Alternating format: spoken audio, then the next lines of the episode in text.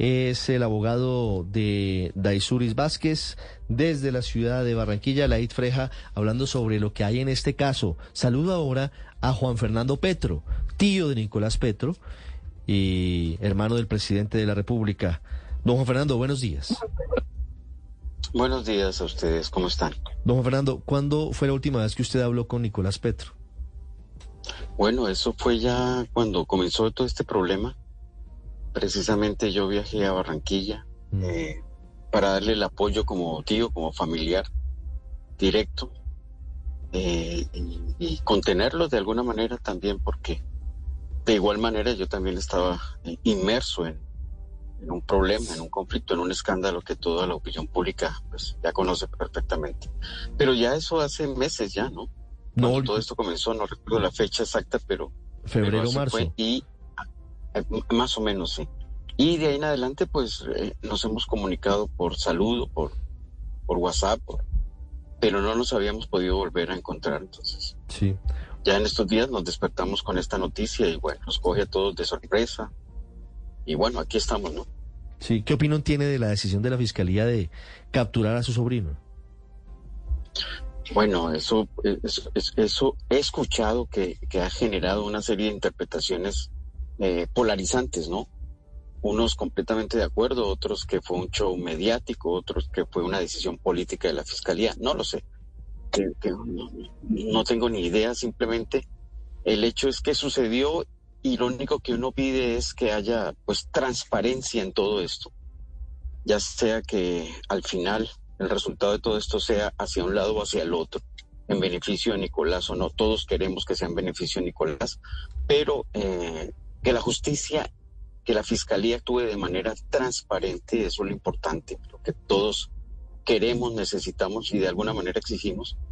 Y ya pues, ya el proceso andará con su propia dinámica y, nadie tiene el derecho de intervenir en esto. Y e, esa es la idea, ¿no? Mm. Señor Petro, cuando usted habló con, con Nicolás, con su sobrino, ¿qué le dijo cuando usted le preguntó por, por las afirmaciones de Dais Vázquez? No, en ese momento todos estábamos y aún seguimos, como ustedes lo dijeron hace unos minutos, a tientas, ¿no? O sea, eh, no hay claridad todavía, hay mucha confusión con respecto al tema. Yo, de hecho, con respecto a ese tema tengo confusión. he, sido muy prudente con mi sobrino, nunca lo he cogido a preguntarle eh, los detalles que pasó, quién tiene la razón. No, no, no, no. Eh, es su fuero personal. No me eh, he metido en eso por respeto a él mismo y porque la dinámica del proceso sigue a su curso normal, sin ningún tipo de alteraciones. ¿no? Ahora, él sí, muy confundido, muy triste, ha quedado muy solitario en esto. Bueno, creo que eso le pasaría a cualquier persona que que esté metida en estos, en estos problemas tan complejos, porque no solamente son problemas personales, eh, sino que eh, se extienden a, problemas de, país, por lo que implica, ¿no? Ser el hijo de un presidente de la República. Claro. Precisamente, señor Petro, ¿ha tenido usted oportunidad de hablar desde la captura de Nicolás Petro con su hermano, el señor presidente? No, no, no. Eh, hablé con él hace cuatro días antes. Eh, pero de otros temas, de otras cosas, de cuestiones ya personales y familiares, pero nunca eh, ni él tomó el tema, ni yo tomé el tema. Creo que ni siquiera estaba en la cabeza, no se lo pregunté, pero creo que no estaba en el radar de ninguno de los dos el hecho de que fueran tres días después a, capturar a Nicolás. Nos cogió de sorpresa. Y esto es un espacio de incertidumbre, porque no sabemos qué va a pasar lo único que uno siente en este momento es la necesidad de, estar cerca de Nicolás por la sangre, por la genética, por ser familiares directos de él y desear que todo salga para bien, ¿no? Como seres humanos, pues creo que es lo único que podemos en estos momentos de incertidumbre sentir.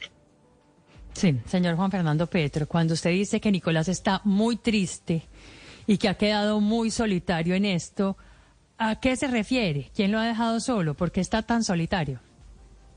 Bueno, por, la, por las mismas eh, circunstancias en que se rodea. Cuando uno se mete en un problema de esta naturaleza, por lo general la tendencia humana es que cuando tú estás bien, tienes todos los amigos del mundo. Eso es eso lo sabemos todos.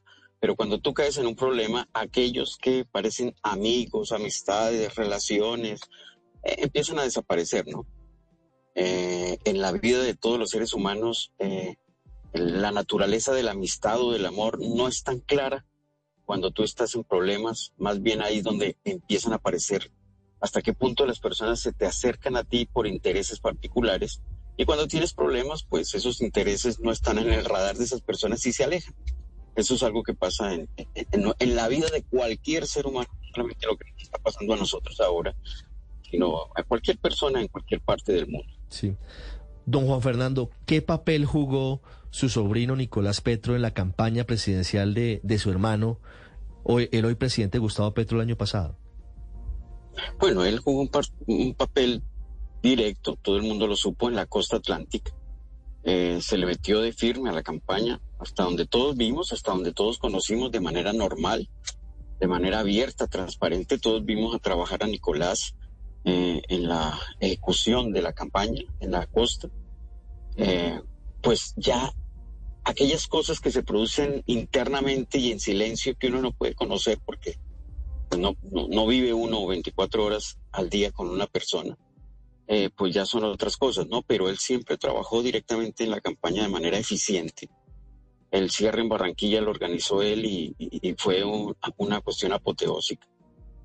Eh, como cualquier campaña que todos los medios estuvieron allí, vieron y se dieron cuenta y, fue un éxito. Eh, lo que pasara ya por dentro internamente, pues no tengo ni idea, pero por lo menos en el aspecto externo de lo que se vio, él trabajó directamente y de manera de frente, frontera, eh, apoyando la campaña en la costa atlántica. Sí, es Juan Fernando Petro, hijo, hermano del presidente Gustavo Petro, tío de Nicolás Petro, diputado a la Asamblea del Atlántico, hoy detenido por petición de la Fiscalía ante un juez. Don Juan Fernando, antes de despedirlo, quiero hacerle una pregunta acerca de, de el papel del rol de las palabras de su hermano, del presidente de la República, en este episodio. Recuerdo que en febrero, cuando se comenzaron a generar los escándalos en torno a Nicolás Petro y a Juan Fernando Petro, eh, el jefe del Estado emite un comunicado diciendo que le pide a la Fiscalía que investigue y que llegue hasta las últimas consecuencias. Y el sábado, en Twitter, el presidente Petro dice dos cosas que son muy llamativas. Como persona y padre me duele mucho tanta autodestrucción. Y luego dice, a mi hijo le deseo suerte y fuerza, que estos sucesos forjen su carácter y pueda reflexionar sobre sus propios errores. ¿Qué opinión tiene frente a estas afirmaciones tan duras del presidente Petro contra su hijo Nicolás Petro? Bueno, eh, yo lo veo desde, desde, desde diferentes aristas el comentario del... De hecho, el Twitter me, me gustó mucho, me gustó mucho más que cuando nos lanzó por primera vez frente a la Fiscalía y ante la opinión pública a defendernos. Eh, pero esto tiene diferentes interpretaciones. Una que le veo es que es un Twitter muy sensible desde mi punto de vista personal, eh, que siento que le duele en el alma lo que está sucediendo y, no se puede ser ajeno a eso, ¿no? Es el padre. Eh, también que en la vida de todo ser humano, todos, todos, absolutamente todos los seres humanos cometemos errores. Y cuando uno comete errores es porque no es consciente en ese momento de sus acciones.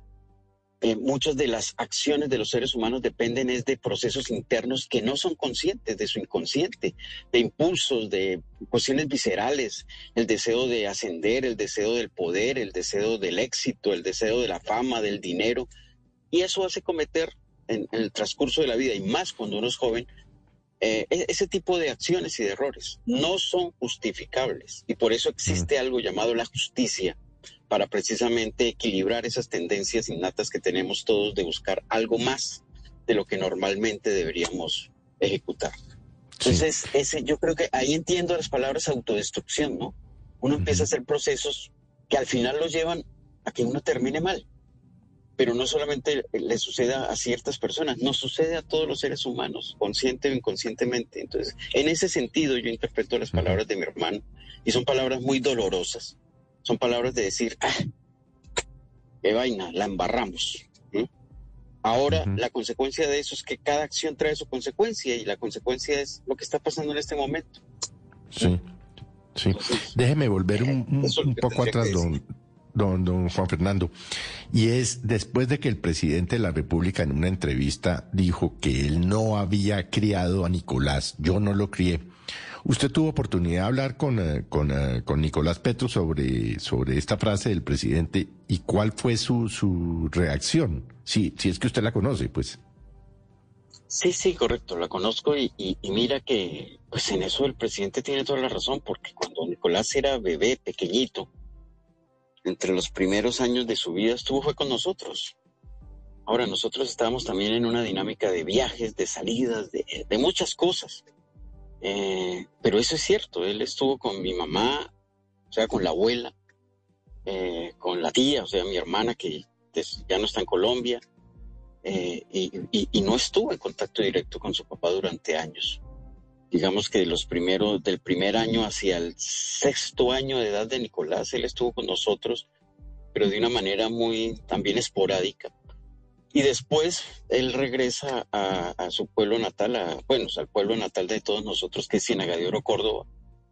Y, y ahí vive con la mamá. Ahí pues nosotros ya estuvimos mucho más lejos de Nicolás, porque solo esporádicamente en vacaciones lo, íbamos al pueblo y lo, lo visitábamos. Y, y, esa fue la, la, la, manera como Nicolás eh, allá en Cienagadero se fue criando más bien. Mm. Pero no, no, no, no fue una relación de vínculo directo como debería ser entre, entre crianza de padre a hijo, la que se dio con Nicolás con respecto a, al papá, ¿no? Sí. ¿En qué momento se vuelve cercana esa relación? Porque cuando crece Nicolás Petro, eh, se vuelve muy activo en, el trabajo político de, de, Gustavo Petro. Cuando fue alcalde de Bogotá, por ejemplo, tuvo, tuvo una responsabilidad importante o se le veía mucho en los círculos en torno a la alcaldía de Bogotá. A ella estaba muy presente Nicolás Petro. ¿En qué momento esa distancia aparente que existía en los primeros años de vida se reduce y se vuelven cercanos? Porque para Nicolás el papá siempre fue su orgullo porque eh, ese amor interno de hijo hacia padre incondicional, no importa que mi papá sea esto, aquello, aquello, eh, no importa si mi papá me maltrató o no, no importa si mi papá estuvo ajeno a mí en mi crianza, etcétera, etcétera. Para Nicolás siempre fue un orgullo su papá. El verlo en televisión, el ver su carrera política, el ver cómo ascendía, para Nicolás siempre eso fue un amor eterno. Entonces siempre estuvo desde, desde el punto de vista de Nicolás en la perspectiva de querer ingresar a esa vida de su papá. Entonces colaboraba desde joven en ciertas campañas, en, la manera en que podía hacerlo, ¿no? Y así fue introduciéndose más hasta en el mundo de la política y bueno, hasta el día de hoy cada vez más inmerso en, en querer ayudarle a su papá en las campañas directamente y así poco a poco a través de los años lo hizo hasta pues prácticamente dirigir la campaña en la costa atlántica, que fue la última donde Gustavo se hizo presidente. Pero es un amor que siempre ha tenido Nicolás por su papá, eh, innato. Eso viene en la sangre, creo yo, en los genes, y así lo ha manifestado siempre, ¿no? Sí, eh, don Juan Fernando Petro. De hecho, nos acordamos de su hermano, el presidente Gustavo Petro, levantando la mano de su hijo Nicolás en una tarima en Soledad Atlántico cuando le estaba dando el aval para la gobernación. Y en ese momento dijo lo siguiente, los invito a votar por la decencia, dijo el presidente Petro mientras levantaba la mano de su hijo. La pregunta es, si no lo crió, ¿cómo puede decir que los invitaba a votar por la decencia? Porque Nicolás siempre ha sido una persona, como ustedes lo han conocido, respetuosa, prudente, decente, sí, lo ha sido. Y vuelvo y te repito que esa sería como la respuesta. Hay dos mundos en cada ser humano, el que tú ves hacia afuera, el de las relaciones sociales, el de el compañero, el amigo, el esposo, el hijo, el padre, etcétera, donde todos nos relacionamos, pero todos tenemos un mundo interno que absolutamente nadie, aparte, más allá de uno mismo, conoce donde empiezan a crearse un montón de circunstancias, de situaciones, de pulsiones, de emociones, de sensaciones, bueno, etcétera, etcétera, que nadie puede conocer y que van generando los comportamientos humanos. Y ahí, pues, ¿qué puede decir? Nadie puede conocer ni entrar a esos mundos internos de cada quien, donde eh, empiezan a, tomarse decisiones y a cometerse acciones qué bueno, mira dónde nos, dónde nos han llevado. Y pues el mismo padre no conocía tampoco eso. Y, lo que vemos, si a mí me preguntas por las relaciones de Nicolás con su mundo externo, yo también diré, Nicolás es una persona decente, prudente, noble, es un buen muchacho. Sí, pero, pero... Puede haber cometido como todos los demás errores que nadie va a justificar en caso de que la justicia lo determine así. Pero, eh, pero ese es el mundo interno de cada quien, ¿no? Hmm, usted Cada dice... quien tenemos nuestros propios fantasmas, ¿no? Sí, señor Petro, usted dice errores, la Fiscalía dice delitos, pero quiero ir justamente al capítulo político, porque una cosa es el capítulo judicial que él está enfrentando y otra es la carrera política de Nicolás Petro, forjada de la mano de su papá, el hoy presidente Gustavo Petro. Quiero preguntarle por la responsabilidad política del presidente Petro en todo este capítulo que termina, pues el capítulo de hoy es con la legalización de la captura, mañana imputación de cargos. ¿Qué responsabilidad política tiene el presidente Petro? No, ahí sí tengo que decírtelo claramente, no. Responsabilidad política no tiene, mi hermano. Porque las decisiones y los errores, como yo lo digo, o delitos, como dice la Fiscalía, que eh, al final son sinónimos, eh, dependen de cada quien y de su foro interno y de sus decisiones personales. Otra cosa es que, por ejemplo, Nicolás le hubiese dicho alguna vez al papá, mire, es que yo voy a hacer esto y voy a cometer esto y voy a cometer esto. Ahí sí habría una responsabilidad política del presidente. Pero ese era un espacio, ninguno de nosotros como familiares sabíamos de todo esto que ahora ha aparecido a través del celular de DICE, a través de, de lo que los medios de comunicación han pronunciado, pues todos quedamos con la boca abierta, porque ninguno lo, sabía, lo sabíamos, ninguno lo había imaginado. Y estoy seguro que su papá, el presidente de la República, tampoco. De hecho, Gustavo, históricamente a través de generaciones de su quehacer político le ha demostrado al país, al país su coherencia como anticorrupto, como un luchador permanente contra la corrupción y a favor de la decencia. Nadie ha escuchado de Gustavo Petro durante más de 30 años de su quehacer político la más mínima grosería o ofensa en función de alguien o, o humillar a alguien. Entonces, esa coherencia que él quiso transmitirle a todo el mundo, pues es lo que él esperaba también de, su hijo. Y bueno, si eso no se ha dado porque se han cometido esos errores o delitos por parte de Nicolás, pues al presidente no le queda ninguna responsabilidad política frente a eso. Tiene que haber una independencia ética, moral, cultural, social, frente a no tratar de confundir y unir cosas que no se pueden unir, en este caso las decisiones de Nicolás con respecto a accionar, con respecto a las decisiones del presidente que, en las cuales él no tiene nada que ver.